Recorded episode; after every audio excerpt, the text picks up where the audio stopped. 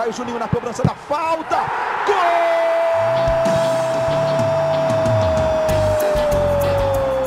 Está entrando no ar o podcast. Sabe de quem? Do Vasco! Do Vascão da Gama, do Gigante da Colina. É o GE Vasco.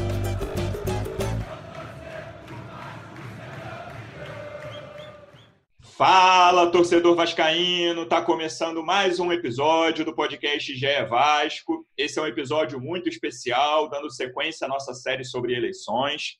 Eu sou o Luciano Melo. O nosso quarto entrevistado por ordem alfabética é o advogado Luiz Roberto Levenciano, candidato à presidência do clube pela primeira vez. Já vou começar dando as boas-vindas. Levenciano, como é que você está? Obrigado pela presença, seja bem-vindo.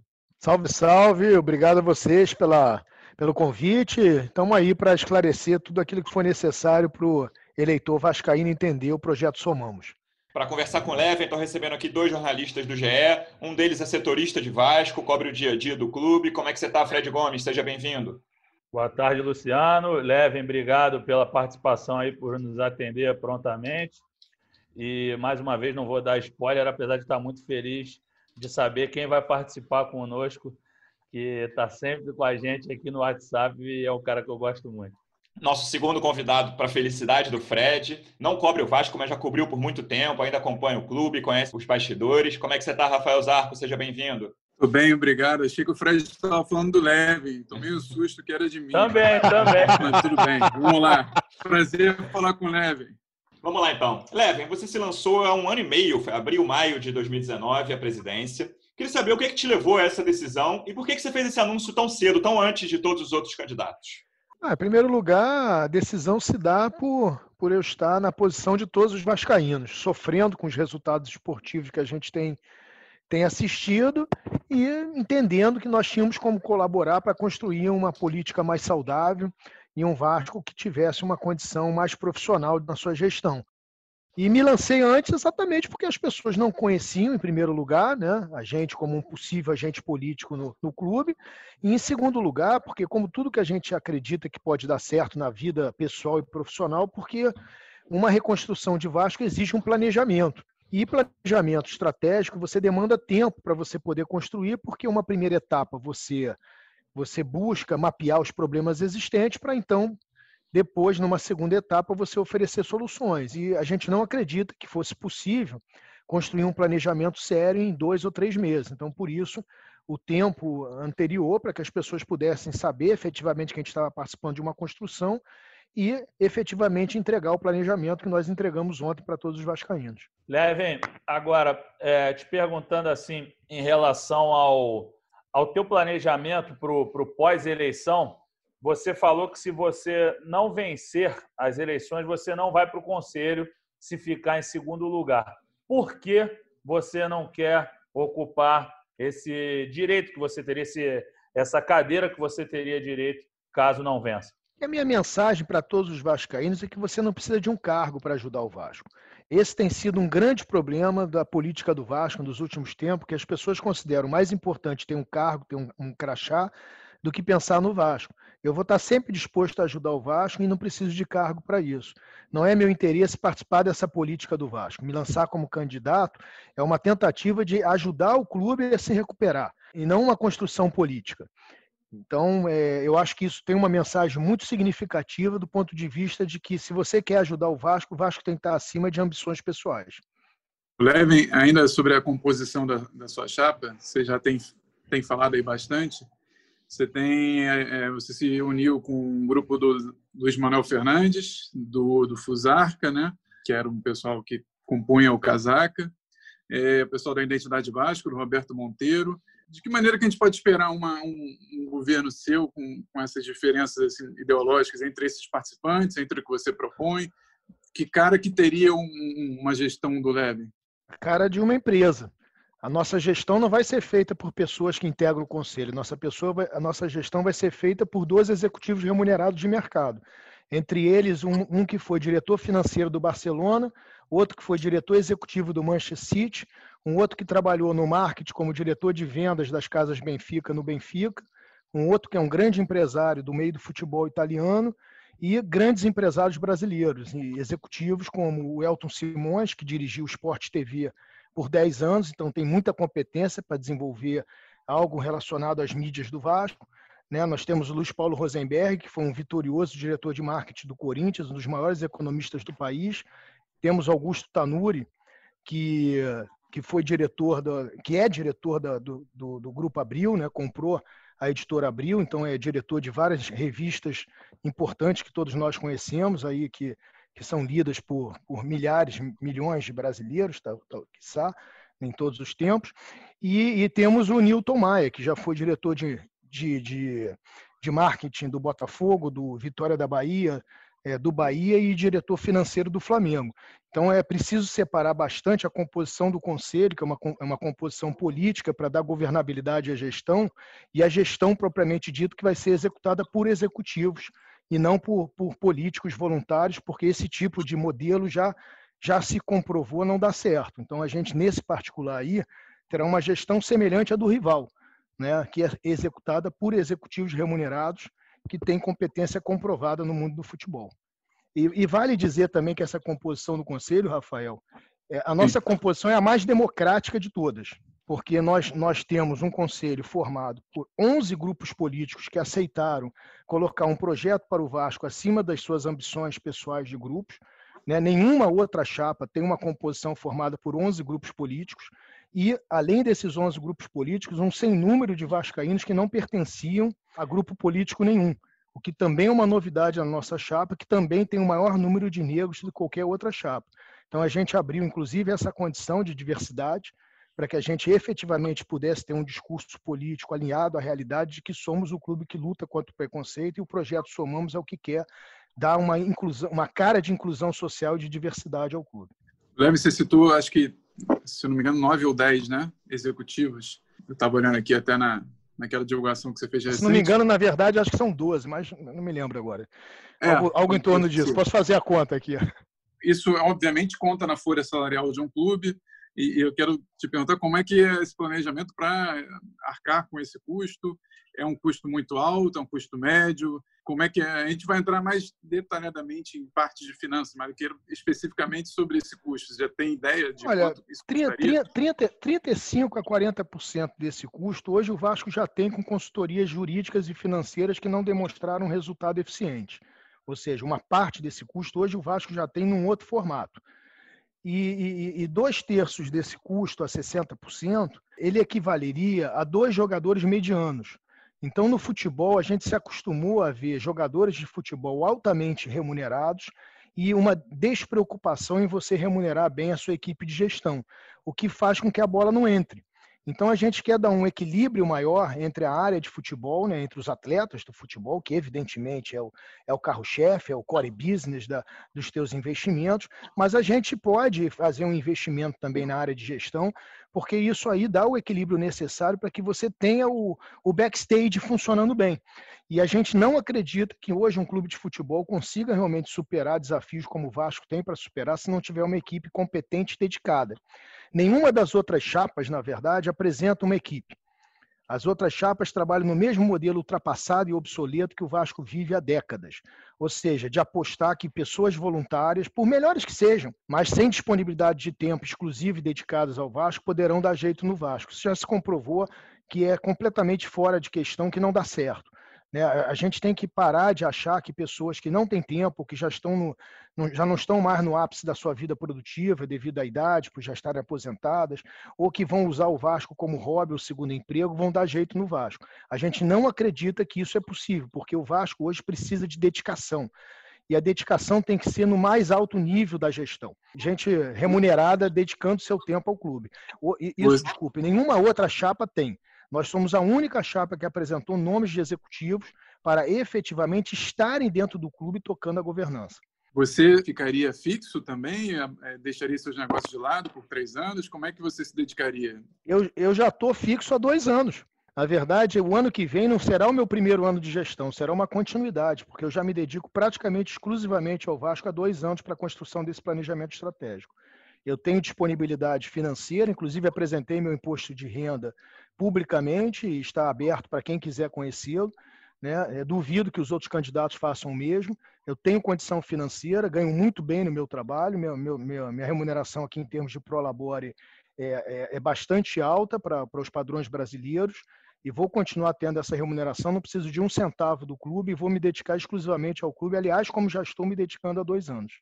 É, uma, acho que uma coisa que desperta dúvida até dos eleitores, sócios e, torcedores. Um pouco, você fala muito em novidade e em sistema ultrapassado, não é o único que fala isso, alguns candidatos falam disso, mas tem contigo, é, voltando a essa composição do conselho, alguns grupos que já fizeram parte, alguns grupos que têm bastante rejeição, até da torcida e então, com certeza de, de parte dos sócios também.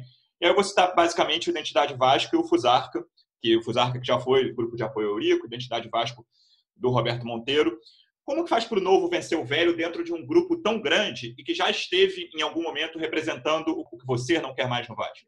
É, essa ideia, Luciano, é completamente equivocada. O novo não tem que vencer o velho. O novo tem que se harmonizar com o velho. A gente quer um Vasco moderno, mas que respeite as suas tradições. Essas pessoas estarão no Vasco, ganhe quem quiser. Quem quer que ganhe, a maior parte das pessoas que têm rejeição são beneméritos do clube e estarão lá de forma vitalícia.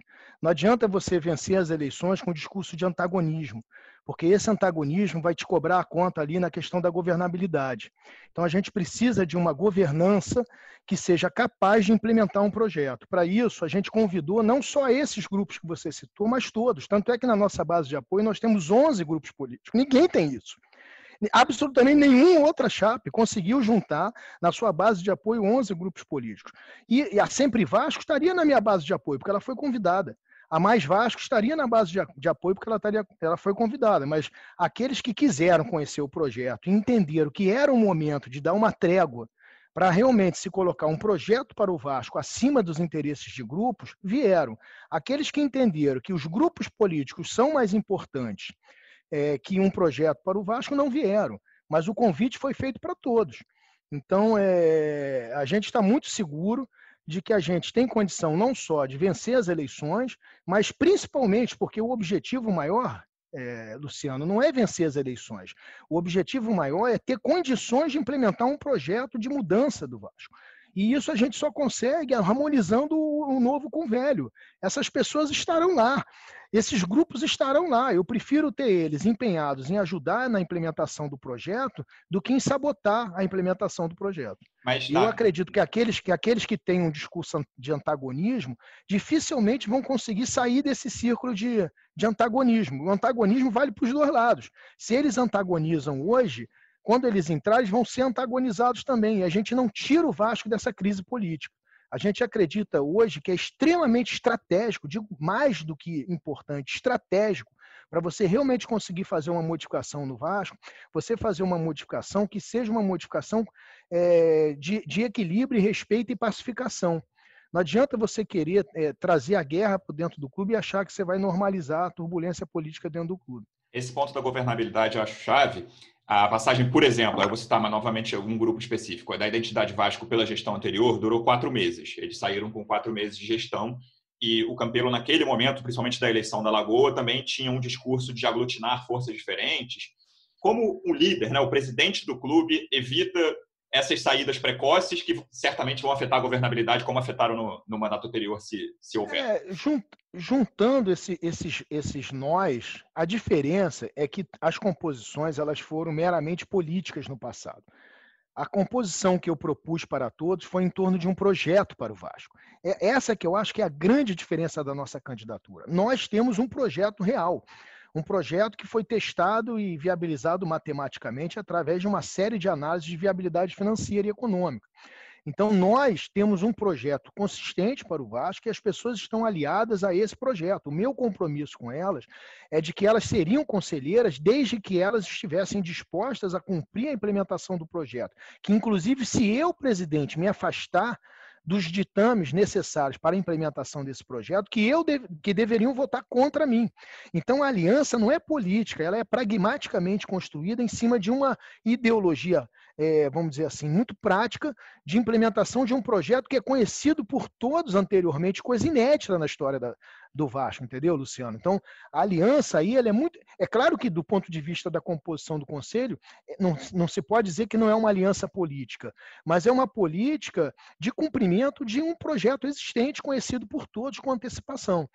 Então, eu acho que é esse o compromisso que uniu todos, e por isso que a gente conseguiu ter tanta capilaridade com grupos diferentes, porque os opositores da nossa construção, eles estão muito apegados à questão da identidade Vasco do Fusarca, mas eles não falam do MOVE, por exemplo. Eles não falam que nós temos na nossa base de apoio, entre os nossos conselheiros, diversos ex-vice-presidentes do, do Campelo. Então, nós conseguimos um fato inédito: colocar nas nossas fileiras simpatizantes do Eurico, simpatizantes da era, da era do Roberto e simpatizantes da gestão do Campelo. Nós conseguimos fazer uma construção inédita na política do Vasco. Conseguimos colocar juntos, nas mesmas fileiras, pessoas que eram altamente anti-euriquistas, como o senhor Hércules Figueiredo, que é um grande vascaíno, e um Luiz Manuel, que também é um grande vascaíno, mas que é conhecido como alguém da base euriquista. Então, nós conseguimos fazer no Vasco um movimento que eu acho que é muito importante para tentar é, diminuir esse tumulto político que existe na história política do Vasco, que atrapalha muito mais do que ajuda. Agora, é, queria te perguntar em relação aos executivos que você abordou no início da, da entrevista. É, você anunciou no seu programa de, de campanha três estrangeiros: o Fábio Cordella, o Francisco Lopes, que foi do Barcelona, que você citou, e o João Guimarães Rodrigues, que é o português da, das Casas Benfica queria te perguntar como vai ser a atuação deles. Eles virão para o Brasil, eles vão trabalhar nos respectivos países deles e como familiarizá-los com a história do Vasco, né? Porque é óbvio que o Vasco é um gigante do futebol mundial. Todos os três já conheciam o Vasco antes de você os procurar, mas eles não conhecem ou não conheciam o Vasco a fundo, né? Perfeito, Fred. Vou te responder em duas etapas, uma falando individualmente cada uma e a outra o formato de gestão que a gente pretende dar para o Vasco. É, com relação à questão individual de cada um, cada um tem uma missão. Né? A missão do, do, do, João Rodrigues, que vem do Benfica, é uma missão de estruturar os projetos da Casa Vasco. Isso faz com que ele tenha é, aqui é, um parceiro, né, que é, o, que é o Sérgio Lira, que eu também anunciei, que é um grande especialista em estruturação de franquias. O cara, por exemplo, entre várias, já, já estruturou franquias para grandes 15, 15 grandes empresas no Brasil, entre elas a Walmart. Foi ele que trouxe a Walmart para o Brasil. Então, a gente vai juntar o, expert, a expertise do Sérgio Lira no mercado interno com a expertise do, do João Rodrigues, com a experiência que ele teve de muito sucesso de construir 248 casas Benfica. Né? Então, é, o, o, João ele vem para ficar. Já está vendo endereço, já está já tá com salário acertado, está tudo certo. Ele se muda para o Brasil, é, pelo menos na implementação do projeto, que deve demorar aí de um a dois anos. Então, ele vai estar tá aqui com a gente. O, o italiano ele vem para ser um assessor internacional do nosso diretor de futebol. Né? Ele não é o nosso diretor de futebol. O nosso diretor de futebol é uma pessoa muito importante do cenário do futebol mundial, que nós não podemos, nós não podemos anunciar ainda por uma questão de, de compromissos estratégicos. Já está certo. Então, já está certo. Não, já está fechado, mas eu não posso dizer quem é ainda esse, esse grande nome do, do que será o diretor e de futebol. certamente. Também, né? Se eu começar a falar muita coisa, vocês vão descobrir. Vocês são, vocês são muito espertos, eu tenho que tomar cuidado com vocês. Mas é um grande nome. É um grande nome que certamente abre porta no mundo todo.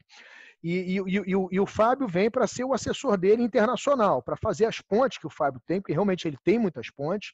Né? Vocês viram que ele trouxe recentemente o, o Roberto Mancini para nos dar um alô né? No, no, na nossa campanha, trouxe o Walter Zenga. Então, ele tem realmente muito contato, muita penetração.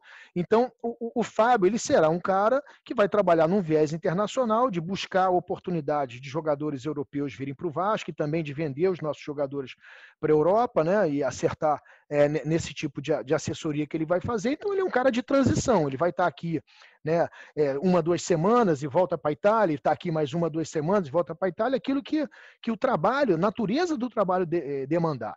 O Francisco, ele vem para fazer uma grande inauguração, quando, quando você tem tipo um, um, grande novo hotel, você pega os melhores gestores do mundo e coloca no, numa equipe de inauguração. Então, o Francisco, ele tem duas, três missões, na verdade com relação ao Vasco. A primeira é ele ser um grande conselheiro da nossa equipe de gestão, ou seja, ele vem aqui é, fazer um, um inaugurar essa gestão, né, deve ficar aqui um tempo é, razoável também, de alguns meses, com a, com a nossa equipe, implementando todo o formato da gestão.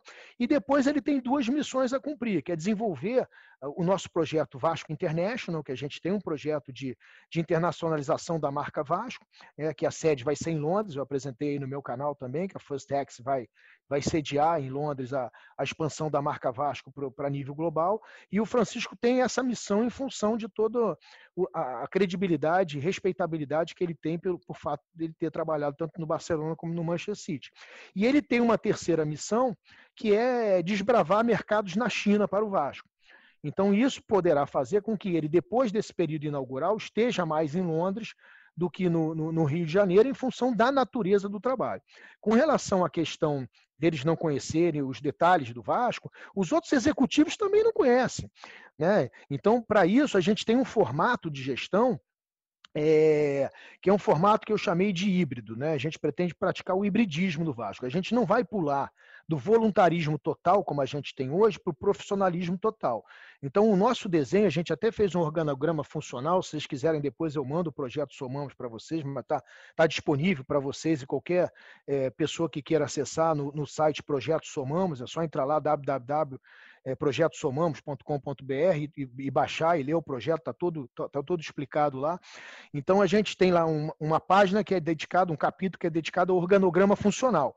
Nesse organograma funcional, a gente coloca a equipe executiva de um lado e a equipe voluntária, com os vice-presidentes de outro lado. E não há hierarquia, isso é muito importante. O executivo ele não está subordinado ao vice-presidente.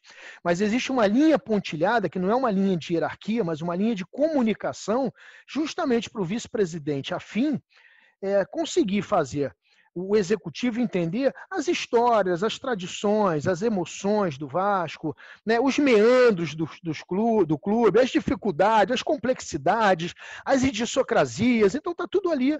Né? O vice-presidente ele vai ter esse papel de fazer o cara aterrizar na realidade vascaína, porque tudo aquilo que a gente quer construir, Fred, é um Vasco diferente daquilo que tentaram fazer os nossos opositores, nossos adversários, que é mais ou menos antagonizar. É, é, é, a gente não quer fazer como o Júlio fez, de meter o pé na porta do conselho e sair atirando para tudo que é lado. Não, a gente quer dizer, olha só, gente, vocês têm que ter consciência de que o Vasco precisa de uma mudança.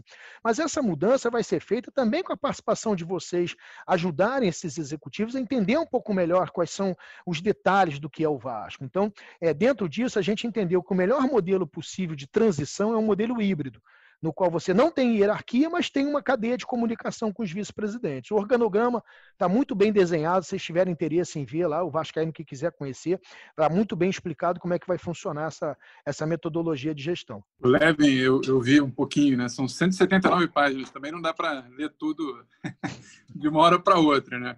Por isso, dois Mas anos, é... um ano e meio, né, Rafa? Pô, não é mole, né, cara? Ninguém acha, que, ninguém acha que vai ser presidente do Vasco é, se candidatando um mês e meio antes, dois meses antes, que vai dar solução para o Vasco. A, a, diferença exatamente é que a gente tem essa percepção de mercado que é preciso você construir algo com muita antecedência. Né? E por isso foi tanto tempo antes. Acho que, assim, não sei quem vai ganhar a eleição, mas acho que a sua candidatura é a mais falada de todas por, por todos esses projetos, toda essa grandiosidade. Mas eu queria te provocar sobre o seguinte: o, a torcida do Vasco, que não, não, não talvez não vote em você, fala, ah, tá parecendo o novo Frank Assunção, o Fábio Cordela. Eu queria que você falasse sobre isso. As pessoas às vezes acham que está muito distante da realidade. O homem é do tamanho do seu sonho. Eu, quando tinha 16, 17 anos, eu dormia no chão, num conjugado, no centro da cidade da minha avó é, rodeado de baratas e ratos. Estudava para o vestibular no corredor do prédio, porque minha avó não tinha como pagar a conta de luz. Eu jamais podia imaginar que eu pudesse me tornar milionário através do meu trabalho, dos meus estudos. Então, eu acredito muito de que a gente enxerga o horizonte que nos compete. Né? Então, eu acho que o Vascaíno, nos últimos anos, se apequenou e achou que o Vasco é pequeno, mas o Vasco não é pequeno. Qualquer instituição que consiga conectar 20 milhões de pessoas é, que tem um, é, um mesmo interesse, uma mesma paixão, ela é muito gigante, ela só precisa ser organizada. Então, tudo aquilo que a gente está falando é extremamente possível, validado por executivos milionários que têm uma, uma credibilidade no mercado a, a, fora do, do, comum. Né? Não há o que se falar de nenhum desses executivos que a gente está trazendo para o Vasco. Todos eles têm experiência comprovada e sucesso comprovado na sua vida profissional. Então, eles jamais estariam colocando a cara se o projeto não fosse efetivamente viável. É porque, infelizmente, o Vascaíno, ou não digo nem o Vascaíno, mas uma parte dos Vascaínos, esse tipo de crítica aí que, que você comentou, foi uma crítica é, é, muito mais lá atrás. Hoje, a, a percepção que a gente tem é de que a gente tem a esmagadora maioria da torcida do Vasco conosco. É, se você olhar o nosso canal do YouTube, em 40 dias nós temos 21 mil inscritos, as nossas lives têm batido aí 3.200, 3.500, 3.800 vascaínos assistindo simultaneamente. O nosso adversário, Júlio, por exemplo, fez uma, uma transmissão ontem, tinha 200, ou seja, menos de 10, mais de 10 vezes menos do que o que a gente tem. Né? O canal deles está tá há anos no, no YouTube e eles têm menos da metade do que a gente tem de inscritos. Se você for olhar para mais Vasco, então é até uma piada a popularidade deles, porque é, eles não devem ter 2 mil inscritos no canal deles, enquanto a gente tem 21 mil e eles estão também há muito mais tempo do que nós. Então houve realmente, eu acredito que tem duas, dois aspectos aí. Houve um, um, um período de desconfiança, onde não, não é possível que isso seja verdade, e à medida que nós fomos trazendo os executivos, nós fomos dando materialidade aos projetos, que os projetos de grandes firmas de arquitetura do Brasil e do mundo foram sendo apresentados. É, você pode ver que em todas as lives que a gente fez, a gente não trouxe um gerente, não. Nós trouxemos os CEOs de todas as empresas. Nenhuma outra trouxe. Ah, eu, Sempre Vasco, ah, consegui uma parceria com a Média Pro. Aí vem um executivo aqui do Brasil, que é a filial da filial da filial de terceira, quarta categoria da empresa. Não, a gente traz o número um de todas as empresas para colocar a cara. E a partir do momento que a gente começou a dar materialidade a esses projetos, as pessoas começaram a cair a ficha. Isso aí é de verdade. Entendeu? Isso aí é possível. Então, eu acho que tem dois aspectos. Um, que houve uma desconfiança realmente que passou por esse processo. A gente foi ganhando a confiança do Vascaíno à medida que a gente foi materializando é, grandes etapas desse projeto. E, em segundo lugar, ainda tem os vascaínos que não acreditam no Vasco, né, que não acreditam no potencial do Vasco por pura ignorância, ou mesmo porque tanto tempo de sofrimento é, que dificulta realmente o cara ter uma visão é, de luz no fim do túnel, né? Tá todo tá, é aquela coisa da crise que não, que não tem jeito. E, infelizmente, existe uma parte de vascaínos que militam nesses grupos políticos que interessa o caos. O caos, Rafael, interessa muito, sabe por quê? Porque no caos você pode vender um jogador abaixo do mercado e ter uma boa desculpa. Você pode pegar um empréstimo com juro acima do mercado e ter uma boa desculpa. Caos num clube de futebol, em qualquer instituição, interessa quem tem, quem tem realmente vontade de fazer as coisas diferentes de, um, de uma conduta que se espera é, ilibada é, dentro de uma gestão. O vice de futebol já tem nomes? Olha, vice de futebol eu tenho algumas opções, mas são quadros difíceis dentro do Vasco. O que eu posso te dizer com certeza absoluta é que não será o Euriquinho. Levem, mudando de assunto, é, essa coisa de finanças principalmente, vários outros candidatos, eu posso citar aqui, como você citou nominalmente, o Campelo, o Brant e o Salgado, aposto, me corrija se eu estiver errado, é uma análise que eu estou fazendo do cenário, um pouco menos o Frias, mas os outros três, em, uma, em um discurso de mais austeridade, que é o discurso hoje que virou o discurso mais comum e mais elogiado, eu incluo até a imprensa esportiva nisso, principalmente depois da reformulação do Flamengo, que você já citou no primeiro mandato do Bandeira de Melo. E o seu, mais uma vez, me corrija, me parece uhum. uma, uma, coisa mais grandiosa, uma coisa de, cara, vamos botar o Vasco no primeiro, primeiro ano, eu tenho que achar dinheiro, é uma, eu, eu quero melhorar o Vasco e mudar o patamar do Vasco de imediato. Sim. E é, é, isso, essa é a ideia. E segundo, como achar recursos? Assim, acho que essa é a grande questão que o Vascaíno faz quando vê os projetos. Várias vezes elogia alguns dos projetos, pode criticar outros, mas quando vê os seus projetos, é a grande questão do Vascaíno hoje é como achar dinheiro. Luciano, em primeiro lugar, a ideia não é minha, é do Ferran Soriano. Né? Foi isso que eles fizeram no Barcelona. O Barcelona, em 2003, vivia a mesma situação que o Vasco vive, e o Barcelona, em 2003, eh, teve uma discussão interna entre seus executivos se deveria fazer o que eles chamaram lá de revolução ou evolução. Né? Isso está no livro A Bola Não Entra Por Acaso, do Ferran Soriano. O Francisco Lopes, por, por, por acaso, era o CFO do Ferran Soriano, enquanto o Ferran era o CEO, o Francisco era o CFO, ou seja, era o diretor financeiro dessa mesma equipe, e eles entenderam que, um, que uma marca como o Barcelona não poderia passar mais 10 a 20 anos para se recuperar sob pena de perder muita popularidade, de perder mercado. E a mesma percepção a gente tem com o Vasco. a, a, o que a gente tem aqui é uma situação que o Vasco não é uma empresa. Se a gente estivesse falando de uma empresa onde cabem dentro de um certo setor, de uma determinada atividade, 10, 20, 30 daquela atividade, dividindo o mercado naquele setor, você tem como pensar num plano único exclusivamente de evolução, onde somente a austeridade importa para você conseguir se recuperar financeiramente. Agora, quando você tem um clube como o Vasco, com torcedores que são, na verdade, os seus clientes, porque para que, que o Vasco existe? Né? Qual é a finalidade do Vasco? É, é, aliás, qual é a finalidade de qualquer instituição? É satisfazer os seus clientes. Né? Se você, por exemplo, estão aí é, fazendo reportagem, vocês não tiverem leitores, tem alguma coisa errada. Então vocês têm que entregar alguma coisa para que seu leitor continue é, comprando né, os serviços que vocês fornecem. Então, na verdade, é a mesma coisa com relação ao, ao Vasco. O Vascaíno, ele não quer comemorar superávit. Pergunte ao torcedor vascaíno se ele quer comemorar superávit, se ele quer comemorar título.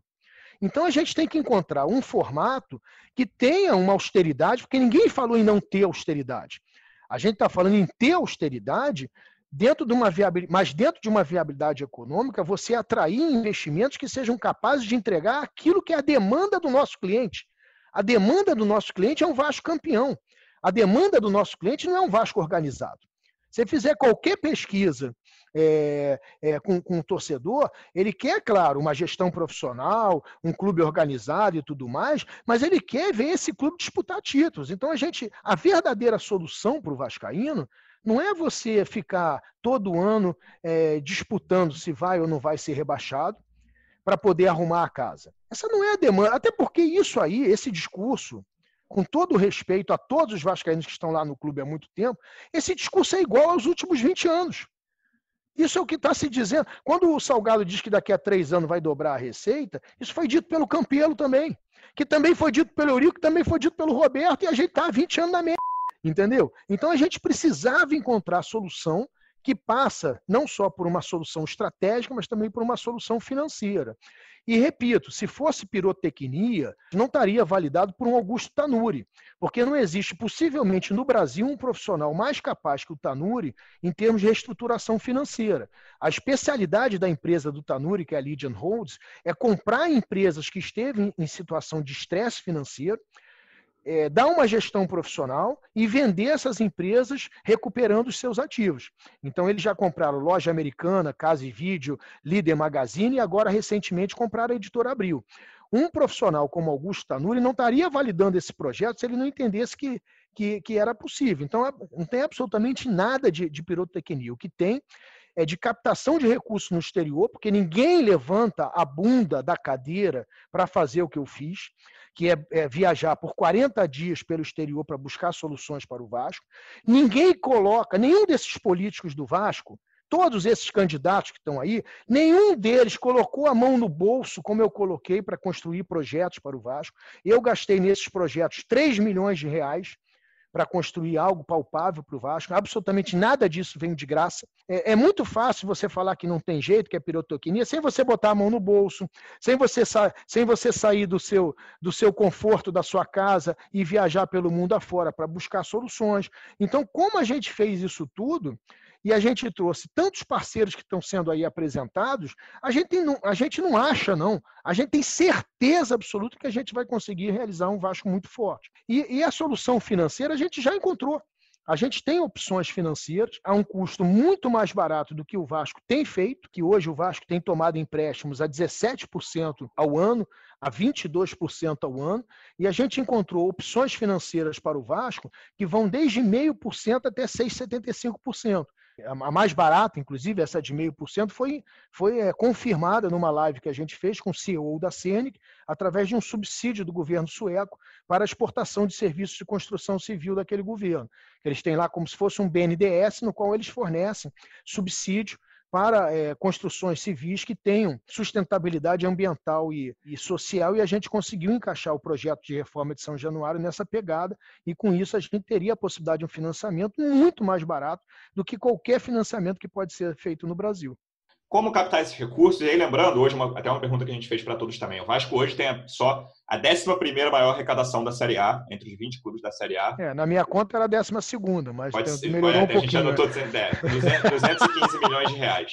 É até um pouco repetindo o que eu fiz, mas você falou muito da, da, estratégia, né? Porque, lembrando o Barcelona, eu queria que você dissesse como encontrar esse dinheiro e como aumentar a arrecadação do Vasco já de cara 2021, primeiro ano do, do triênio do novo mandato? É, são duas coisas diferentes, né? A gente tem um projeto de crescimento, que evidentemente significa crescimento de receitas, mas você não consegue fazer a receita crescer da noite para o dia. Então você precisa de um financiamento para esse crescimento. O nosso modelo de negócio, primeiro lugar que é importante entender, Luciano, a gente é, propõe uma mudança uma ruptura nesse modelo de negócio obsoleto e antiquado que é praticado pelo Vasco e pela maior parte do futebol brasileiro. A maior parte do futebol brasileiro ainda entende que dentro de um ecossistema de receitas, a sua principal fonte de receita tem aqui vindo do futebol futebol e tudo aquilo que roda o futebol, porque futebol não é só a venda do jogador. Futebol é o quanto a televisão paga pelo direito de TV, é quanto o material esportivo paga para fazer o fornecimento de material esportivo, é quanto o patrocinador master paga para colocar ah, o seu nome na camisa. Então, é, é, todas essas receitas do futebol hoje são vistas como a grande fonte de receita de um ecossistema de receita de um clube de futebol. Então, em primeiro lugar, a gente rompe com esse modelo e passa a, a, a seguir na esteira das maiores empresas do mundo que estão dando certo hoje, que são as empresas que estão mergulhadas na economia digital. Quando você olha para para as empresas que mais crescem no mundo, quem são? Facebook, Google, Amazon, eBay, Instagram, essas são as é, Microsoft, essas são as empresas que estão bombando. Por quê? Porque a gente entrou e estamos aqui fazendo uma, uma entrevista legal para caramba, de uma maneira tecnológica, coisa que não se podia pensar há pouco tempo atrás. E a pandemia intensificou isso ainda mais.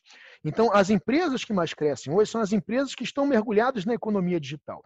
Então, a gente entende que o modelo de negócio que vai dar certo para o Vasco e para qualquer outro clube de futebol, principalmente aqueles que têm uma massa de torcedores como nós temos, é mergulhar esse clube na economia digital. Então, a gente pretende romper com esse modelo no qual a principal fonte de receita seja o futebol e fazer com que a principal fonte de receita seja entregas virtuais que a gente faça dentro da economia digital para os nossos torcedores.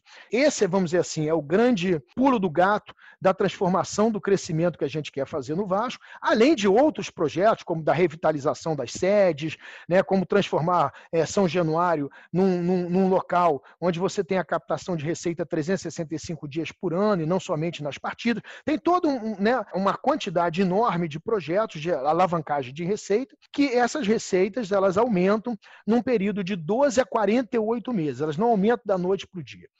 Então, é, para a gente fazer um Vasco forte enquanto isso, a gente, e, e também para que a gente tenha condições de investir na infraestrutura necessária para fazer essas novas entregas que aumentarão as nossas receitas, ou seja, a gente precisa de um investimento inicial.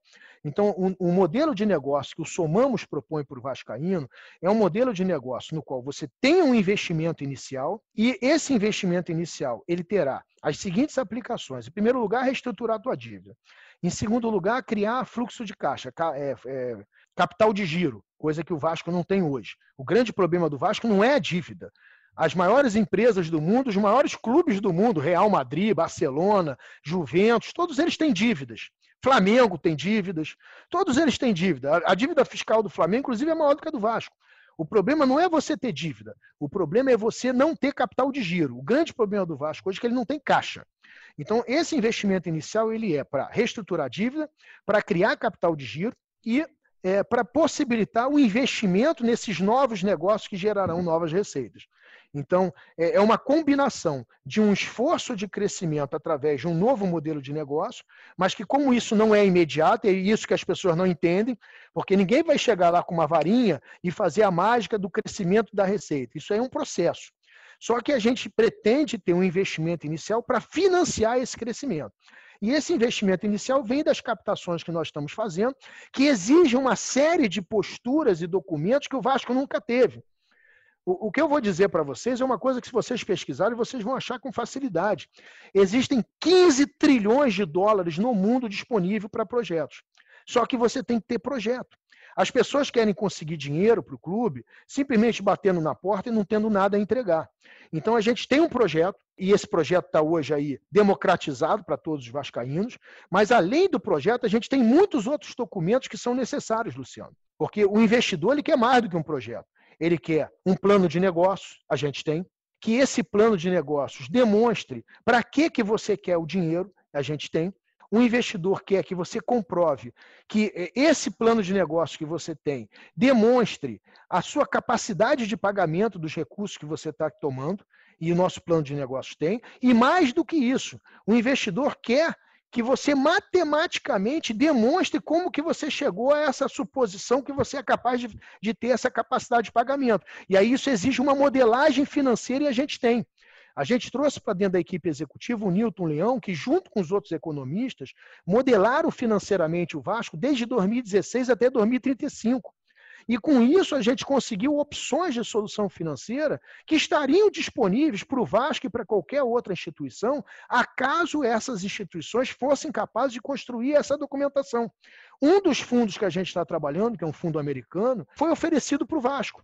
Só que pergunta para o fundo se o Vasco conseguiu apresentar um projeto, se conseguiu apresentar um plano de negócio, se conseguiu apresentar capacidade, comprovação de capacidade de pagamento, se conseguiu apresentar modelagem financeira. Só essa modelagem financeira, para você ter uma ideia, são 17 planilhas com milhares de linhas. Até 2035% de custo. Ninguém tem isso. E a gente conseguiu construir isso no projeto Olha, Somamos. E, e no seu programa você coloca que, que tem aproximadamente 60 milhões de dólares né, para a questão do fluxo de caixa, para depois o Vasco conseguir administrar isso. E isso. eu queria saber de onde você tira esses 60 milhões de dólares.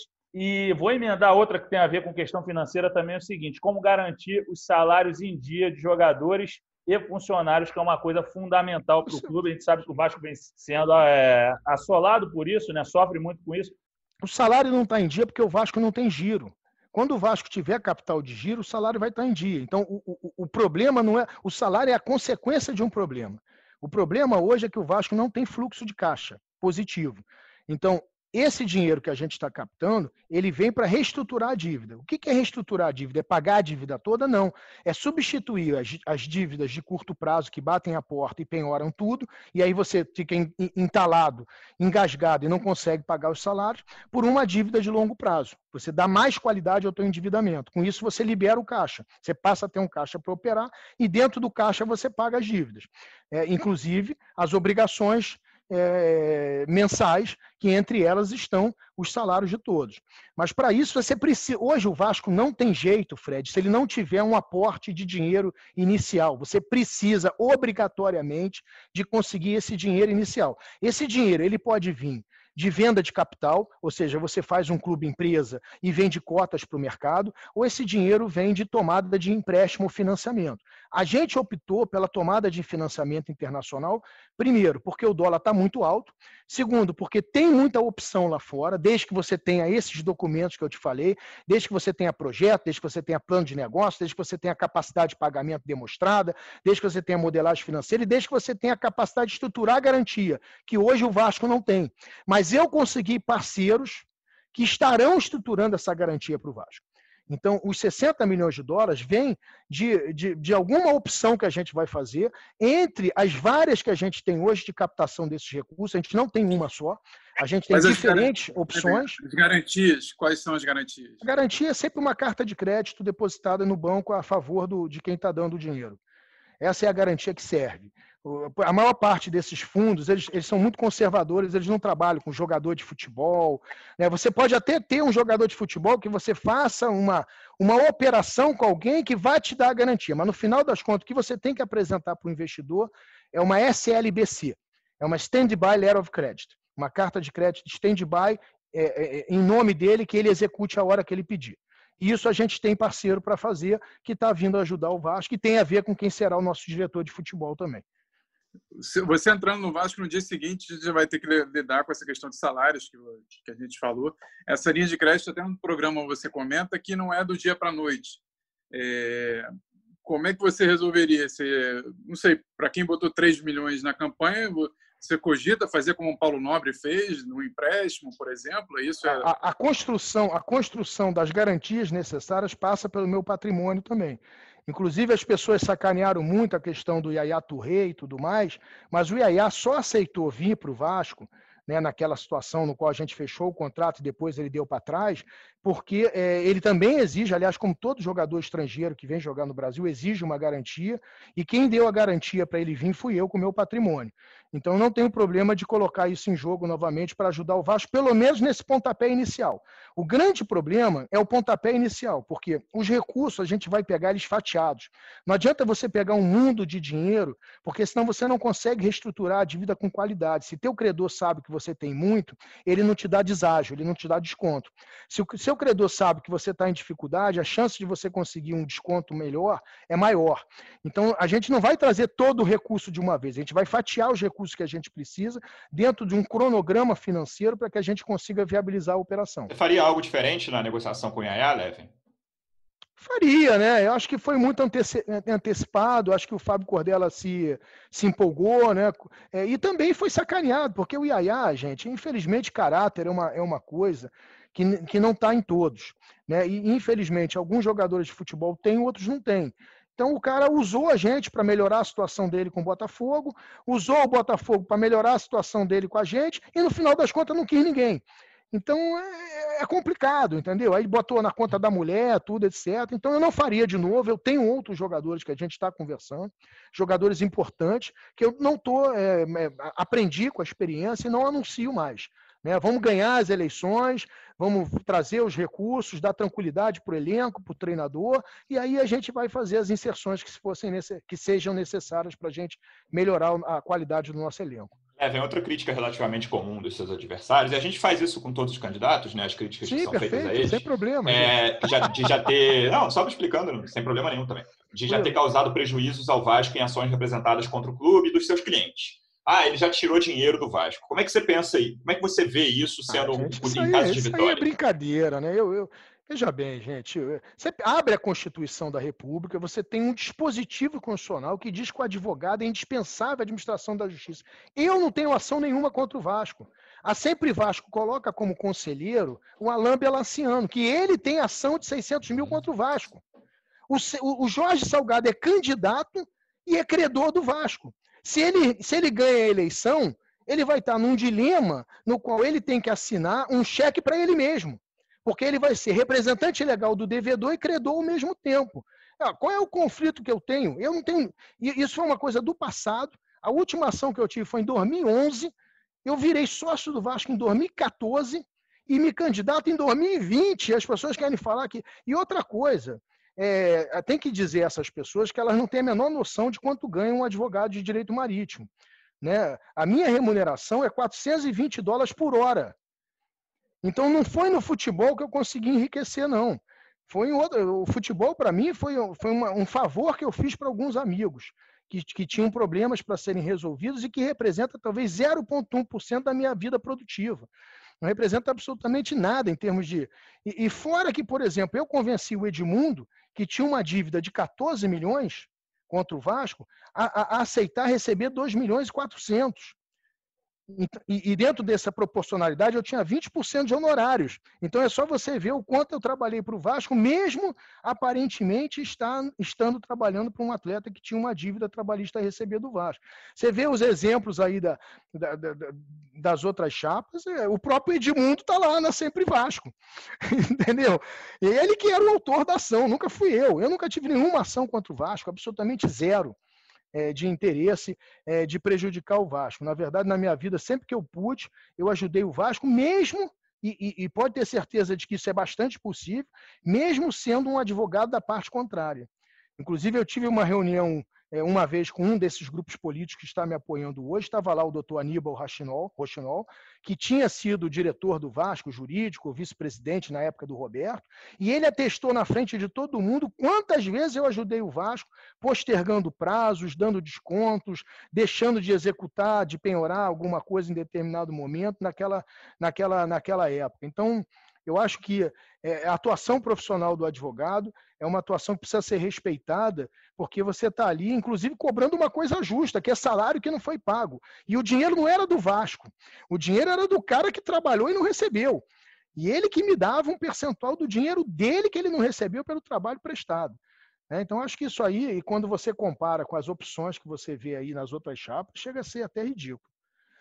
Ô, Levin, é, queria pedir agora, a gente está na reta final, estamos com 50 minutos, te pedir papo assim, quais seus planos okay, para o CT, por favor, para São Januário, se vai ter reforma ou não, a gente já sabe, você falou na entrevista para a gente que sim, e o relacionamento com o Maracanã. Planos para o CT, São Januário e relacionamento com o Maracanã. CT, vamos terminar. Tudo que é bom de uma gestão tem que estar continuidade. Essa foi uma coisa boa do Campelo, nós vamos terminar. É, São Januário, nós temos dois projetos, um espetacular em termos de design, que é se inspirando na, na Caravela São Gabriel. Vamos ver se a gente consegue levar esse design para a Cernic para a gente aproveitar o, financiamento do governo sueco, juntando uma coisa com a outra e, e realizar esse grande sonho de entregar em 2024 uma, um estádio em forma de caravela para homenagear os 500 anos da morte de, de Vasco da Gama. Esse é, projeto relação... prevê desapropriação, Leve? Não, tudo é dentro do nosso, do nosso terreno tudo absolutamente dentro do nosso terreno. Inclusive, a barreira está nos apoiando. Né? As pessoas, não, que vai destruir a barreira, pelo contrário, a gente vai fazer entregas para a barreira de oportunidade, de educação. O colégio vai aumentar para 600 crianças, é oportunidade de renda para todo mundo. Enfim, é uma coisa muito boa para as comunidades. É tudo pensando nas comunidades, inclusive. É a outra pergunta qual foi, Fred? É... Em rela... São Januário? Em relação ao relacionamento com o Maracanã também. Ah, relacionamento com o Maracanã, o Vasco precisa voltar a ter representatividade institucional, até porque se nós formos levar adiante adiante o projeto de reforma de São Januário, nós vamos precisar do Maracanã por três anos. Então nós temos que, que fazer com que o governo entenda que a gente entenda que a gente é o Vasco, mas eu acredito que a gente vai ter uma, uma condição muito boa de conversar com os poderes públicos. Primeiro, que a gente vai ter representatividade institucional. Né? É, estamos trazendo, inclusive, para dentro do nosso projeto Luiz Manuel, que é muito bom em fazer isso, porque já foi coordenador executivo da Copa do Mundo, das Olimpíadas, então tem é, bons relacionamentos no poder público né, e é professor da Escola Superior de Guerra, tem como nos ajudar nisso. É, em segundo lugar, nós somos o Vasco, gente. O Vasco não pode ficar é, fora do Maracanã é, porque o Flamengo e o Fluminense querem. Né? Dá licença, né? o, o, o, o estádio é, é, é, público né? para todos os clubes. Então a gente vai precisar retomar um essa. De 55 mil, precisa no Maracanã, Leve? Que é o teu projeto? Enquanto, enquanto, enquanto ele estiver sendo construído, sim. Né? Depois que ele for construído, eu acredito até que por uma questão de plano de fidelidade com, com os torcedores que vão comprar camarotes e tudo mais, a nossa obrigação é jogar sempre São Januário. Pelo menos nos jogos que nós formos mandante. Mas eu lembro que, mas eu lembro que para chegar lá, nós, nós, temos três anos de obra, um ano de preparação da questão do, dos terrenos, das propriedades e tudo mais, do, claro. das licenças necessárias, e três anos de obra. Então nós temos aí três anos que a gente vai precisar de algum lugar para jogar. Claro. Levem, o, também no teu programa, é, você fala de uma reformulação bem significativa no programa de sócio, né? E de uma modalidade gratuita. Eu queria que você explicasse, se você puder, eu sei que é difícil, resumidamente, e, e, e falar do, desse voto virtual que você defende. Agora você não quer o voto online na eleição. Claro, são coisas diferentes, momentos diferentes, mas eu quero que você explique, por, por favor, essa questão. Cara, a, a, a, adesão gratuita é no nível de entrada, porque você traz o cara para dentro do teu ecossistema e você monetiza indiretamente a base de dados. Hoje, a maior riqueza, o maior ativo que uma instituição pode ter é uma base de dados. Se o cara te autoriza, como é, é condição, é que é gratuito desde que ele autorize o tratamento do dado. Se você tem uma base de dados de 500 mil, de 1 milhão, você tem tesouro, amigo. Você, você consegue chegar para, um, por exemplo, uma casa de apostas e, e, e diz para essa casa de apostas, olha, eu tenho um milhão de pessoas dentro do meu ecossistema, eu quero que você faça publicidade aqui, é, é, você vai me pagar tanto por mês ou por ano para fazer essa publicidade, e quantos apostadores apostarem contigo, tu vai me dar um percentual. Isso é riqueza. Então, na verdade, essa, essa gratuidade é uma gratuidade para o nosso cliente torcedor, mas para o Vasco, enquanto instituição, isso é fonte de renda. Né? E aí você também faz níveis VIP de entrega dentro do ecossistema, atraindo mais gente para os níveis VIPs que são remunerados. Então, é uma maneira inteligente de você conseguir uma nova capitalização de recursos para o futebol. É, a, a tua outra pergunta, cara, eu sou totalmente a favor do voto online, mas não nessa situação onde o eleitor não foi preparado. Nós temos 35% do nosso colégio eleitoral que não tem e-mail. Não tem e-mail válido. Você abre lá o nosso colégio eleitoral, 35% do nosso colégio eleitoral hoje não tem e-mail válido. Então, eu sou totalmente a favor da eleição online, inclusive faz parte do nosso pacote de entregas, mas o clube e o eleitor, o colégio eleitoral, precisa ser preparado para isso. Aqueles que não tiverem e-mail, e muita gente que é sócio do Vasco, é, é de comunidade. O cara, às vezes, não tem um smartphone, o cara, às vezes, não tem um computador. Nós estamos no Brasil, gente. Né? 60 milhões de brasileiros são desbancarizados, não tem banco, não tem conta corrente.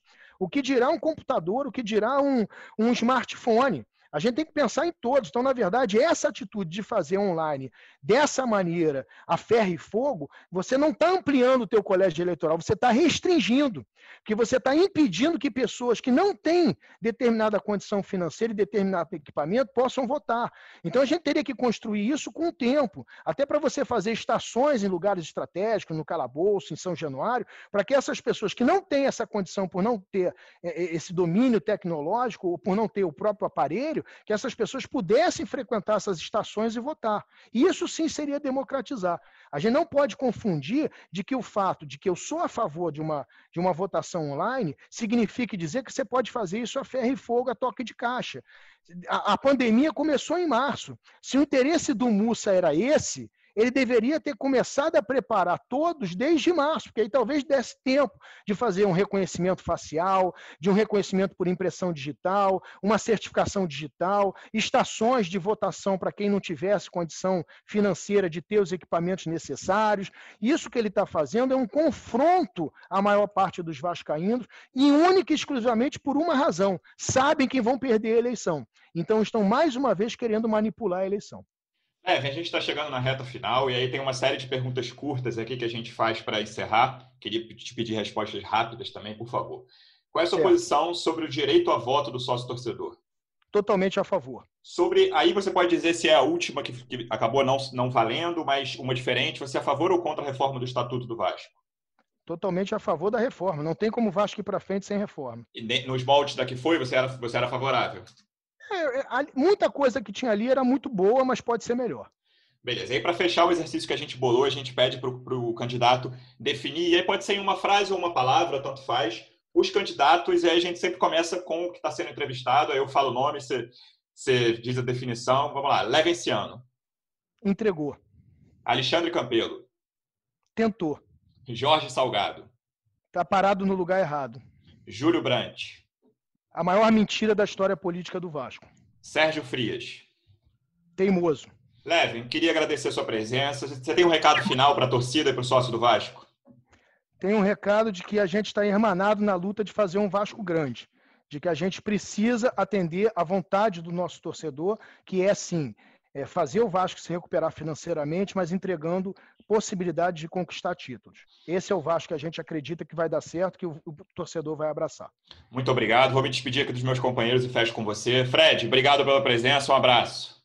Valeu, pessoal. Obrigado aí, Levem. Um grande abraço aí. Valeu. Valeu, Zarco. gente. Um abraço grande. Zarco, obrigado pela presença mais uma vez. Um abraço. Obrigado, Luciano. Fred, Leve, um abraço para você também. Boa sorte na eleição. Leve, obrigado. Muito obrigado e boa sorte no processo eleitoral. Muito obrigado a vocês. Que sabatina, hein? Olha, vocês são bons mesmo no que fazem. Um abraço grande, tudo de bom. Um abraço, Vascaínos. Valeu, torcedor Vascaíno. Obrigado pela audiência. Amanhã a gente volta com Sérgio Frias. Um abraço.